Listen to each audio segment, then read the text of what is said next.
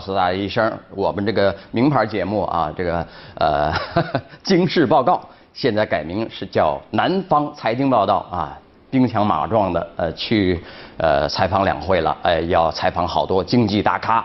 那么马后炮也要顺势而为，呃，今后呢，我们也算一算经济方面的小账啊，呃，不妨叫做马后马财经马后炮也挺好的，哈哈，转型嘛，对吧？啊，呃，话说在佛山呢，有个小伙儿啊，有经济头脑啊，经常在微信朋友圈里面晒豪车、豪宅、跑车呀，啊，很自然的吸引了女孩子的注意，而且还成功的勾搭上一个。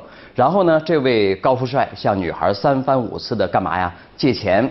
然后呢，女孩醒悟的算早的，才给了他总共才两万多嘛啊。再然后呢，警察介入了啊，一查哦，呵 呵你就是一卖二手车的店员啊啊。骗子是可耻的，这是肯定的。但咱从经济层面去考虑类似的骗局，这位小哥呢，只不过是进行了一次什么呀拙劣的融资啊。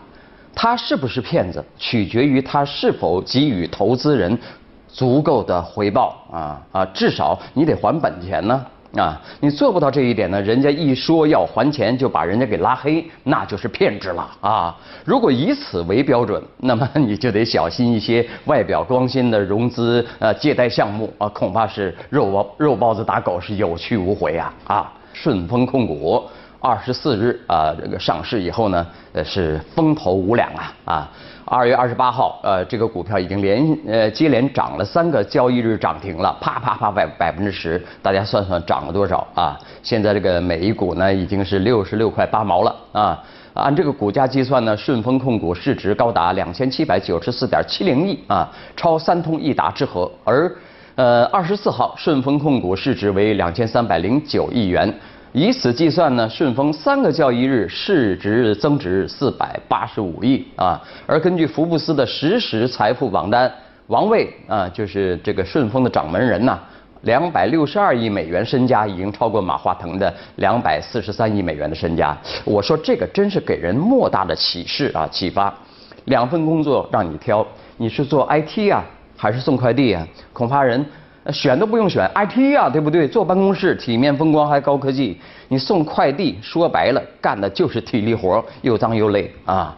但其实快递业的发展呢，还就仰赖于 IT 呀、互联网，对吧？啊，那所以啊，如果 你有那么几万块钱，你是去炒股呢，还是在交易所旁边摆个摊儿卖报纸、卖盒饭呢？啊，那这个问题其实是非常值得你考虑的啊，哪个赚得多？哈哈哈。做生意啊，不能光想着钱，你也得有政治立场啊。中国警告韩国乐天集团啊，不要参与在朝鲜半岛部署美国萨德导弹防御系统的计划啊。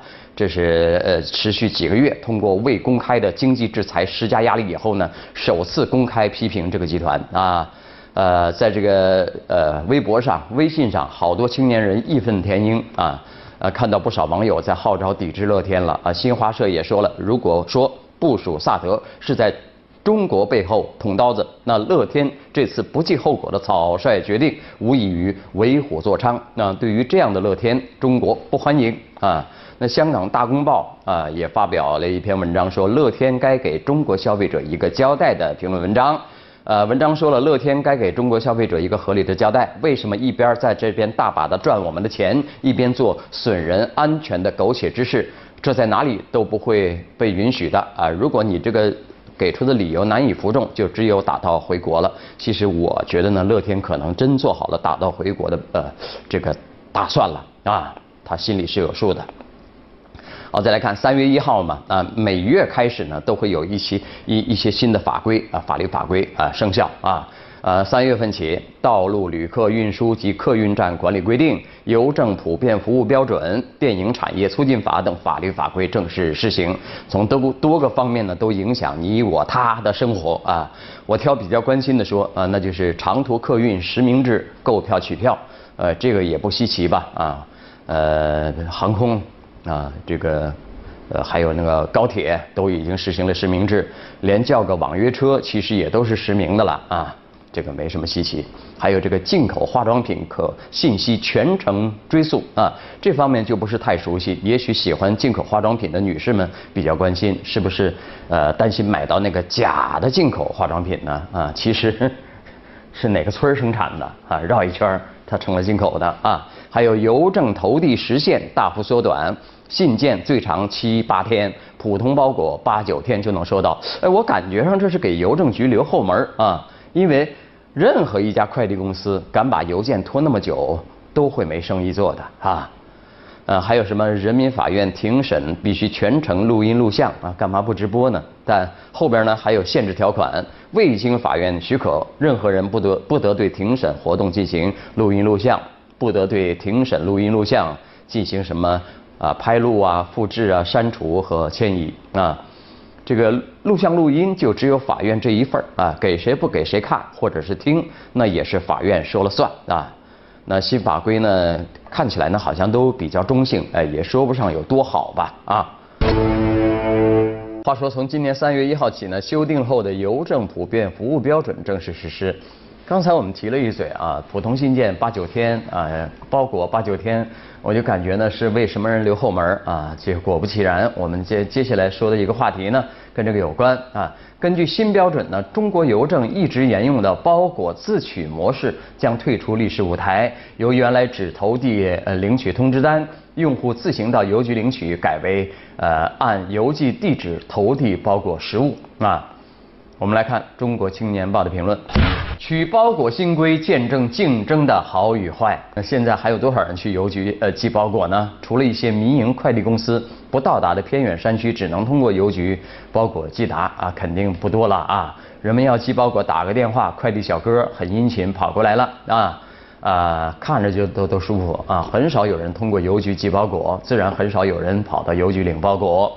那很多年前呢，我们看到过一篇文章，大意是质疑邮局投递包裹的方式。用户寄包裹时写明地址并付了钱，呃，就与邮局形成了服务合约关系。可是包裹寄到目的地以后呢，邮局却不按地址送包裹上门，而是投递通知单，让接收用户自己到邮局领取。过期他还收保管费啊，还罚款啊，时间长了就找不着了啊。这意味着包裹并没有按合同约定的接收地址投递到位，差了几公里，这显然是服务质量的缩水啊。那质疑很有道理，奈何邮局向来如此，上面就是这么规定的，你有什么办法啊？久而久之，人们也就习以为常喽啊。再后来，呃呃，如大家所见啊，民营快递顺丰都上市了，对不对？他们的发展，人们不再跑邮局寄包裹了，也就没人质疑邮局投递包裹的方式了，完全无所谓了啊。邮局如今改进服务啊，送包裹上门，真是让人五味杂陈。想当年啊，邮局是一个热闹的所在，人们寄信、拍电报、寄包裹、啊汇款、取钱、打长途电话都要邮局啊。后来互联网和手机普及了，银行转账也越来越方便了，导致各项邮政业务规模一落千丈，邮呃邮局门庭冷落。但是寄包裹业务的发展呃潜力巨大，而邮局无论在物流网络啊、营业网点还是用户信任度上，都有着民营快递不可比拟的优势。只可惜，邮政包裹业务相比民营快递业务并没有体现出优势，令人惋惜。有什么好惋惜的啊？各种缘由呢？究竟是竞争意识太差，还是缺乏竞争的动力呢？啊，他们还负责管理那些民营的企业呢，他们把自己当成官儿，心里面就很舒服了啊。话说回来啊，真得感谢快递行业的开放，否则现在寄包裹、取包裹还得跑邮局，邮寄包裹还得八九天甚至更长时间啊。那市场竞争的好处在于，谁重视消费者诉求和用户体验，谁就会在竞争中脱颖而出；谁固步自封、高高在上，谁就会被消费者抛弃啊。市场竞争就是这样的残酷。呃，话说这开年以来啊，就是春节以后啊，呃，全国舆论曝光度最高的地方是哪里啊？答丽江啊。呃，你看好多坏事儿啊，不好的事情都在那发生，女游客挨打遭毁容啊，多人在餐厅催饭被打，副省长疑似在当地被强迫购物，被三部委重点督查，被国家旅游局严重警告等等，呃，令其频频霸屏旅游新闻板块啊。原以为负面新闻呃频至之后呢，当地运势会否极泰来，结果呢，古轩发布又怒怼网友，宣布了事情还没有结束啊。那个《新京报》有一篇评论，丽江的舆情危机根源是观念危机，观念要改了，同志哥啊。呃，评论说在否认回复网友“你最好永远别来”的不当言论是内部人所为以后呢，呃，二十七号，古城区区委对古城区宣传部副部长和呃何检呃外外宣办主任李国章采取停职检查，并进行党纪立案啊。涉事官微啊怼网友，其实反映出的是当地有的公职人员呢，面对问题应对舆论的态度，秉持着鸵鸟心态加死撑的姿态。对自身问题不予承认，对外界批评特别抗拒，这类态度呢未必体现在明面的官方表态上，却会显现于某些人的潜意识中。他们会觉得呀，上级主管部门和舆论在把小事放大，觉得问题不在当地自身，而在于外界的刻意针对丑化啊。比如当地某官员就写诗讽刺曝光他的丑闻的记者是叮有凤鸡蛋的苍蝇啊，这个。在微信微信上嘚瑟呢，老马也看到过啊。评论说可以肯定，无论是指责被打女游客，呃怼网友，还是骂记者苍蝇，都反映了当事人扭曲的三观。而当地许多舆情应对没达到灭火之效，反而成了火上浇油。啊，有些温吞或回避啊，乃至强行辩解的态度，让人觉得缺乏反思应有的诚恳。可错就是错啊，直面问题，干脆的认错，远比强行辩解要好。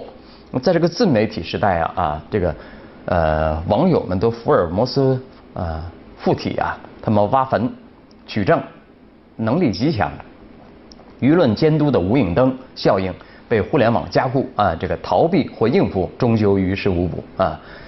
那现在也很难说舆情应对失措跟当地旅游乱象之间有什么直接关系啊。可本质上，他们的深层次问题呢，可能如出一辙，那就是缺乏现代治理思维啊。丽江方面不可谓不重视，呃，临舆情危机下的形象危机，但也需要看到，最大的危机还是你观念危机呀啊。所以，只有嵌入现代治理思维，丽江舆情应对才能跟上舆论。